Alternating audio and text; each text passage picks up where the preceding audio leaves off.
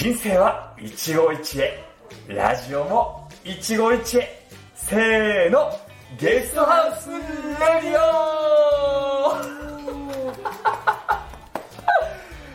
はい打ち合わせほとんどなしでスタートいたしました。記念すべき第1回の東北ゲストハウスレディオ。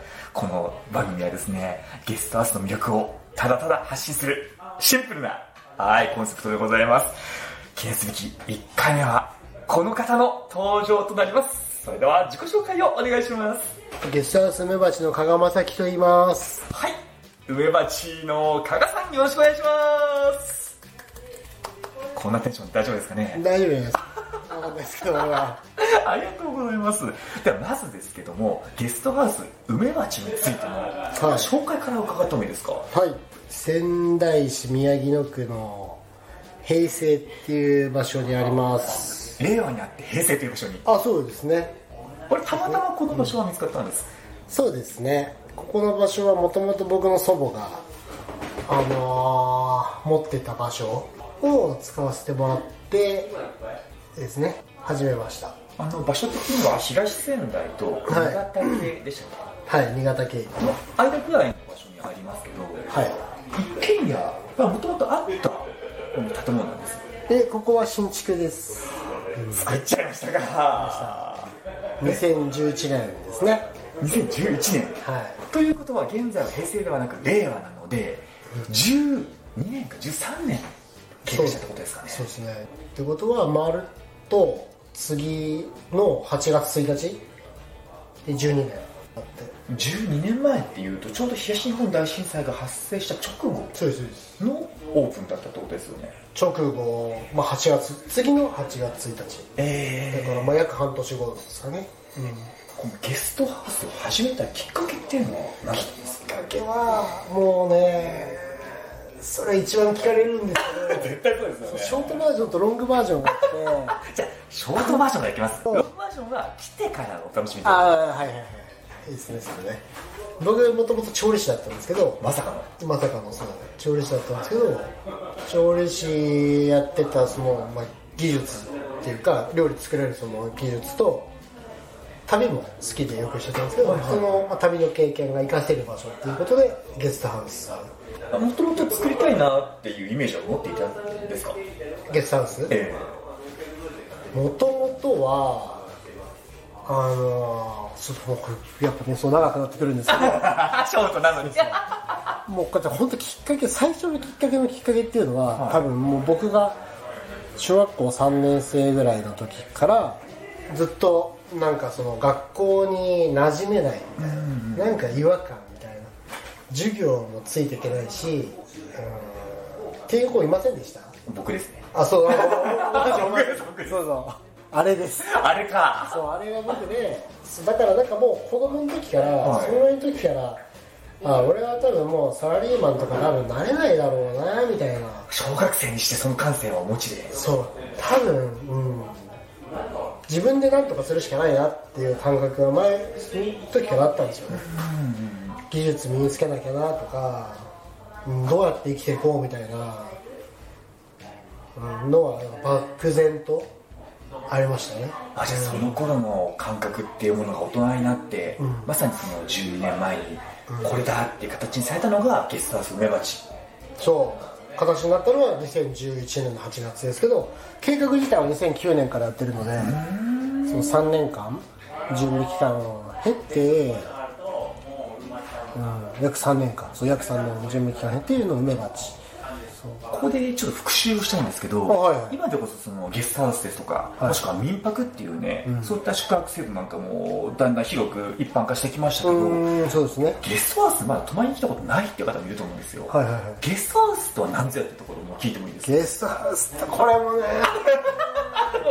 今ねもうほんと2000単も把握しきれないぐらい日本中にあって。はいはいはいはいそれぞれのそのゲストハウスに個性、まあ、オーナーさんだったりその運営の方の個性が入ってるのでなんか一概に多分言えるのはゲストハウスとは共有スペース、家っていうリビングみたいなスペースにその日宿泊されてる方が集まれる場所があるっていうこととあとドミトリーって呼ばれるその二段ベッドの、まあ、二段ベッドじゃないところもあるんですけどその他のお客様と一緒のお部屋で寝るっていうのがあるっていうことがゲストハウスっていうことなんですかね。梅町だと何名ぐらいが宿泊される宿泊できるようなスペースがあるんです？うちはマックスで16人です、はいはい。でそのうちの2部屋が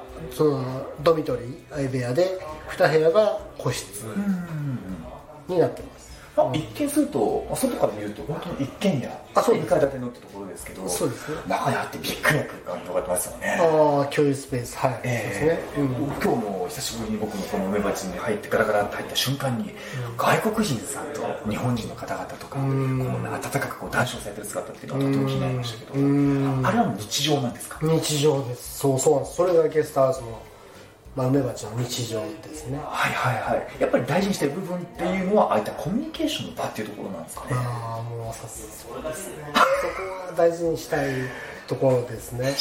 の方で一番はもともとそういうコンセプトで始めたっていうところもあったんですそうですそれが作りたかったんです。うんやっぱ原風景の小学生の頃に、はい。居場所だっていうところがあって、はい。その温かな居場所スペースを作りたいっていうのがこちら梅町。そうですね。そうですね。運営している上で大事にしているなと気をつけている部分っていうのはどんなところにあります？うん、やっぱりそのゲストの方が交流してしやすい空間作りだったり、まあ、を作るっていうのが大事にしてることではあります。それができたらやっぱ、うん、我々もスタッフ僕もそうだしスタッフの子も楽しいしゲストの方もそういうのを求めて来てくださってると思うのでって思ってるので、うん、そこは大事にしてますね。してるつもりです。はい。そしてお客さんも日本人の方のみならず、はい。外国人の方も多くいらっしゃるのと、はい。外国人さんも日本人の皆さんと楽しそうにこうお話しされてる姿がとてもとても印象に残ってるんですけどこの辺りのなんだろう国際的な交流っていうのは加賀さんはどんなふうに捉えていらっしゃいます？あもう本当海外の方は日本が大好きでっていう方がすごく多くてまして東北に来てくださる外国人の方は2回目3回目っていう方が多いんですよね。最初にその東京とか京都に行ってよかった。じゃあ今度東北行ってみようっていう方が多いのでなんか日本人よりも日本のこと詳しかったりとか、はいはいはいはい。本当に日本が好きでっていうことで日本語を少なからず喋れる方もおりますし、うん、教えてもらうこともすごいたくさんあります。そんな風に見えてたんだとかあそこが好きなんだとか日本の良さを日本人よりもある意味知ってる海外の方も多いなって思うので、うん、それはすごいなんか新鮮ですね、うん。加賀さん自身は宮城県仙台出身でしたっけ、僕は生まれは宮城県気仙沼市です。生まれは、うん。まあ宮城出身気仙沼出身ってことですけどもルーツがそうですね。外国人の方が宮城に来て、まあ、仙台だったり気仙沼だったり来られて遠く回られて、はい。どんな感想が多かったりします？いいやーなんかやっぱ人が優しいだったり食べ物が美味しい景色が綺麗っていうのは言われますね。あとなんかうちの僕の国の故郷と似てるっていうその緑が多いとか自然が豊かみたいな多分ニュアンスで言ってるのかなって思うんですけどうんこの街は故郷と似てるっていうのを言ってくれることも少なからずありますね。シンパシーを感じることもあるわけですうねん嬉しいですよね。それで引きつけられてるとうん。で加賀さんは、まあ、さっきもアメリカ人の方が宿泊客の方でいらっしゃってお話ししてる姿をそそ外目にこう見てたんですけどイングリッシュ You can speak English Oh my god! って僕思いました。い やそんな全部喋れない。マジで喋れない。だってもうさっき言った通り僕は勉強できなかった人なので、マジで本当レベルで言ったら中学校1年生ぐらいじゃないですか。いやいやいや2いや。年生の夏休み前ぐらいじゃないですか。いやいやもう僕東北大学の外国語学科の方かなと思うぐらい。全然。喋れてるなと思いましたけども。全然ですよ。じゃあ英語とかももうゼロからのスタートで。ゼロですよ。ええで僕あれですよ今度なんだろう英語全然喋れないんですけどここにいるだけなのであの読むことと書くことできないんですよほとんど。はここにいたらほら喋りかけられるから聞くことと喋ることは 必然的にっていうか、う。ん。まあ日常的に海外の方いる時はそういうやんなきゃダメだから やってるからできるけどそう。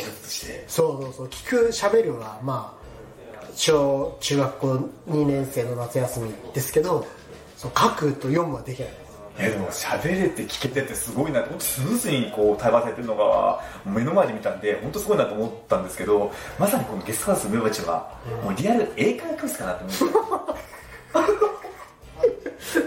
でもそれいいと思いますあやっぱり？なんか勉強まあうんそうですね。勉強っていうかねもう喋るしかない。ここに言うと。関わるためにはっていうそうそう。文法とか気にしてらんないし発音とかも気にしてられなかったりとかむしろなんか間違ってたら教えてねってえー、喋り始めてとかまあ気にする外国人もいないですけどねそんな。文法違ってたり発音違ってたり。あなんとかなるもんなんです。そういうなんとかするしかない。うん違う言い方を必死で考えたりとか。えでも最初の頃は本当にもう脇汗だらだら。喋ってましたよもう冷や汗で。ちゃんと伝えなきゃみたいな。えどれくらいから、はなんとなくあこういう意味かなとかこうやって言えば分かるな分かるだろうなっていうようなはい。感覚ってつかめてきたんです、23年かかったんじゃないですかね。結構あどっちなんですかね。短い方の方が長い方いや長いと思いますよ。ええ。うん。いやそれまでは本当脇汗がもう洪水のごとく。もう本当嫌でしたもん、うん、最初は。でも外国人の方はもう止めなく来られるわけですもんそうそうそう。スタッフの子で英語喋れる子が来てくれたりとかしてたので、もうその子にあのお願いして、えまあ本当ぶん投げて 対応してもらってたような感じで、まあ、逃げてたっていうか、うん。えオーラクテイーグルスのピッチャーのように投げまくってぶん投げてだからいましたね、うん、でもなんかもうどうでもいいやみたいな、ええ。もういいおっさんだしどうでもいいやみたいな。格好つけてもしょうがないしみたいななんかそういう感覚でやっぱ慣れたのはそうですね。23年かかりましたね。わあ。うだんだん英語慣れてきた後の10年間っていうのは、うん。やっぱこう思い通りのイメージがある程度はん全然ですよ。毎年だけありますよ。本当ですか？あ英語の話です英語の話。イメージ通り。まあいけてるようなコミュニケーションも取れつつあるのかなと思いましたいや全然全然です。もっとやっぱ多分深く知りたい方たち多いので震災のこととか。はいはいはいはその歴史的なこととかそういう話になると全然専門用語っていうかわからないので、いそんな時に助けてくださるのが、うん。あスタッフさんも数多くこの上町には若い方々からさまざまなキャリアを持っている方までいらっしゃるなっていう印象があるんですけどこのスタッフさんたちはどんな方が多かったりするんです？その子たちはもともとゲストのもともとゲストでっていう子がほとんどです、ほとんどなんですね。うん、9割9割以上一郎以上ですね。一郎以上ですね。2割以上ですね一郎。2割以上ですね。ええそうほとんど、うん、95%ぐらいかもしれないあじゃあ宿泊する時は特にスタッフになるなんて思っていなかった方々がこうん。の魅力に引きつけられて。うーんねいろんな理由あると思いますけどね。はいはいはいはい。うん。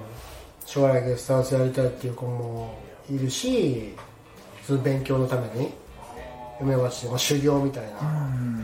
ために来る子もいれば仙台に移住するために来る子もいればまあ大学を中退とか休学しててその間人生経験のためにいたりとかいろいろですね。旅人っていうかこう人生のこう旅のなんか醍醐味みたいなのが詰まっているのが、まあ、いろんな方が集まる交差点というか、うん。がここ梅鉢ゲストハウスなのかなと思うんですけど、ん。どんな方がこう多くゲストハウスにこう引き込まれるというかお客さんとして来られるのかなというところも気になるんですけど、うん。なんかねそれはまあ自分自身もそうだったんですけどあの旅する方ってうんと順風満帆に人生行ってる方は旅しないんですよ多分ね。やっぱどっかで息苦しさだったりとかなんか違う世界を見たいなって思ったりとかっていう方が少なからずいるのかなって思っててうん。順風満帆に行ってる方は多分温泉旅館でなんですか慰安旅行なんだけど、そう癒しの旅行とか行くと思うんですけどやっぱ旅してる子たちっていうのは仕事辞めたタイミングとかさっきも言いましたけど学校を今休学してたりとか辞めようか悩んでたりとか、うん、そういうやっぱ迷岐路の時に人生の岐路みたいな時に旅する方が多いなって思うので質問何でしたっけ？えっとどんな方がこう来られるかな来やすいのかなっていうところが気になりました。あそうですねそう。なのでそういう方たちが多いと思います。うんなんか地元にいたくないとか。うん違うところに行きたい。違う自分違う価値観に触れたいとか。うんそういう子たちがもういるのか多いのかなって。まあなんかそう僕がもともとそうやっていろいろ人生悩んでる期間が多くてゲストハウスに救われたところがあるので、うん、なんか知らない人と話すと素直になれたりとか。ああ俺はこんなこと思ってたんだみたいな。自分自身もなんか気づかなかった自分のちょっと思ってたこととかに気づかせてもらったりとか。なんかそうゲストハウスの良さってゲストの方同士が利害関係がないから自分もそんな聞かざることなく喋れるっていういうところにあるのかなって思うので、みんな初対面ですし何だったら国の立場も全てが違うって方々とはい。関われたりとか、はい。一歩踏み込んだりとかできるわけですもんね、だからそうですね。そういう方が多いと思います。いろんな人と話したい。なんかいろんな世界観に触れたい。違う自分に出会いたいとか、うん、そういう人たちが多いのかなって思いますね。なんかこう生きるヒントを求めてっていうこう本能的なのか、うん。もうえっと無というか、えっと、無意識にっていうのかわからないですけどやっぱ引きつけるものがあってここに集まるのかなっていうのは実はインタビュアーでは、えーインタビュアーでもある僕もですねこの元旦に体を壊しましてどうしようかなと思っていた時にここゲストハウスのメバチに出会いましてそこから人生がこう好転してきたというか変わりまして今からすっかりもう東北ドハマり東北に助けられたなっていうところが今のだから加賀様の出荷がまさにだよなと思ったんですけど、まあ、さっきその前の話ではですね12年前できたばっかの時に来ていたゲストさんも、うん。まさに今日待ってらっしゃると伺いましたけど加賀さん自身がゲストハウスを運営されていて、うん。一番嬉しい瞬間いいなーって思える瞬間っていうのはどんな時です？それはもうまた来てくれた時ですよ、リピーターさんもかなり多いって聞きますよねうん、リピーターの方はそうですなんか、うん、初年度が震災があったので東北だったりとか思いのある方が来てくれたのもあってそのリピーターの方は恵まれたっていうか、うん、初年度からいいゲストの方に恵まれたので、我々もなんかそこでいろいろなんかこういう風にやればいいんだっていうのをかなり多分スムーズに作ることができて、うん、でそういうなんか最初の12年っていうのはボランティアの方がたくさん多かったんですけどそこでなんか梅鉢の土台みたいなのが作られたのかなっていうのはすごい、うん、なんかこういう言い方したらあれですけど震災があって梅鉢っていう空間って形作られたのかなっていうのは、うん、思いますね、もううん、本当感謝してにます。12年間の積み重ねっていうのは本当にすごいことですし何だったらコロナも乗り越えて今があるっていうところも本当にすごいなと思いますし、そんなゲストハウスの可能性今後の可能性っていうのは加賀さんどんなふうに感じてらっしゃいます？ああそうですね。ゲストハウスの可能性はなんか今ねすごい毎日のようにゲストの方ともそういう話題になったりするんですけどうんと IT が発達すれば発達するほどなんかそのリアルタイムでリアルタイムなんか face to face でリアルですね会って話して本音をさらけ出してお話しできる空間とかってどんどん希薄になってるような気もしてるんですけどなんかそうあればあるほどゲストハウスがゲストハウスめちゃくちゃアナログなので。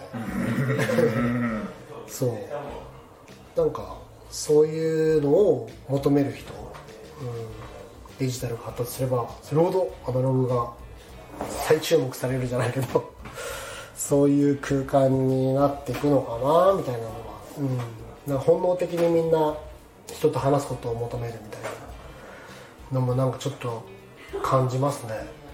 コロナになってまさにああなおさらそうですよね、はい。この仙台の平成という住所にあって 令和の時代にまさに逆に必要な役割を担ってくるんじゃないかっていうのは僕もすごく感じているところがありましてこのゲストハウスレディオっていうのを立ち上げたんですけどもではおしまいにはい。じゃあこれまで来たことのあるはい。ゲストの皆さんに向けてはい。加賀さんからメッセージを。そうです。これまでにゲスト来てくださったゲストの方々にですね、はい。加賀さんから、まあ、多分全国各地なんだったら全世界はい。からお客さんはいらっしゃったと思うんですけどもそういった皆さんにですね、はい。メッセージをもらってもいいですか？あ私は元気です。いやーそうですね。ありがとうございます。おかげさまで次の8月1日で12年を迎えることができます。